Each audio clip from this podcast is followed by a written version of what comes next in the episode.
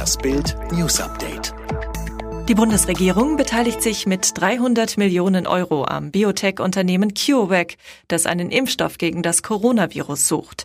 Wirtschaftsminister Peter Altmaier zufolge wird die Bundesregierung über die Kreditbank für Wiederaufbau Anteile in Höhe von 300 Millionen Euro zeichnen und so 23 Prozent der Anteile am Unternehmen halten. CureVac gehört zu den Unternehmen, die im Rennen um die Entwicklung eines Corona-Impfstoffs ganz vorne mit dabei sind. Im März war CureVac in die Schlagzeilen geraten, da die US-Regierung angeblich Interesse an der Gesellschaft hatte. Ein Kampfflugzeug der US-amerikanischen Air Force ist über der Nordsee abgestürzt. Der Jet soll nach Militärangaben in Höhe von Flamborough Head im Osten Großbritanniens ins Meer gestürzt sein. Die Ursache für den Absturz des Fliegers, der im Rahmen einer Routinemission vom Stützpunkt Laken Heath im ostenglischen Suffolk gestartet war, ist noch unklar. Außerdem ist noch nicht bekannt, ob der Pilot überlebt hat.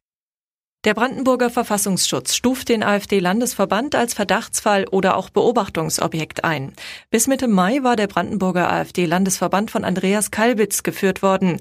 Wegen Kontakten ins rechtsextreme Milieu hatte der AfD-Bundesvorstand Kalbitz dann aus der Partei ausgeschlossen. Vertreter verschiedener Parteien und Institutionen hatten weitere Konsequenzen gefordert. Bei einem gemeinsamen Spaziergang sind am Sonntagabend ein Mann und eine Frau vom Blitz getroffen worden. Laut Polizei waren eine 22 Jahre alte Frau und ihr 29 Jahre alter Begleiter am Röhrensee in Bayreuth in ein Unwetter gekommen. Die Frau erlitt durch den Blitz schwere Brandverletzungen, der Mann wurde nur leicht verletzt. Beide kamen ins Krankenhaus. Ob die Spaziergänger vom selben Blitz getroffen wurden, konnte die Polizei nicht sagen. Mit leichter Verspätung ist am Montagmorgen nach wochenlanger Corona-Pause der erste Ferienflieger vom Düsseldorfer Flughafen in Richtung Mallorca gestartet. Die Maschine mit 165 Passagieren an Bord hob um 8.56 Uhr ab. Ursprünglich war der Start für 8.10 Uhr geplant, aber es habe Verzögerungen beim Catering gegeben, hieß es seitens des Reiseveranstalters TUI.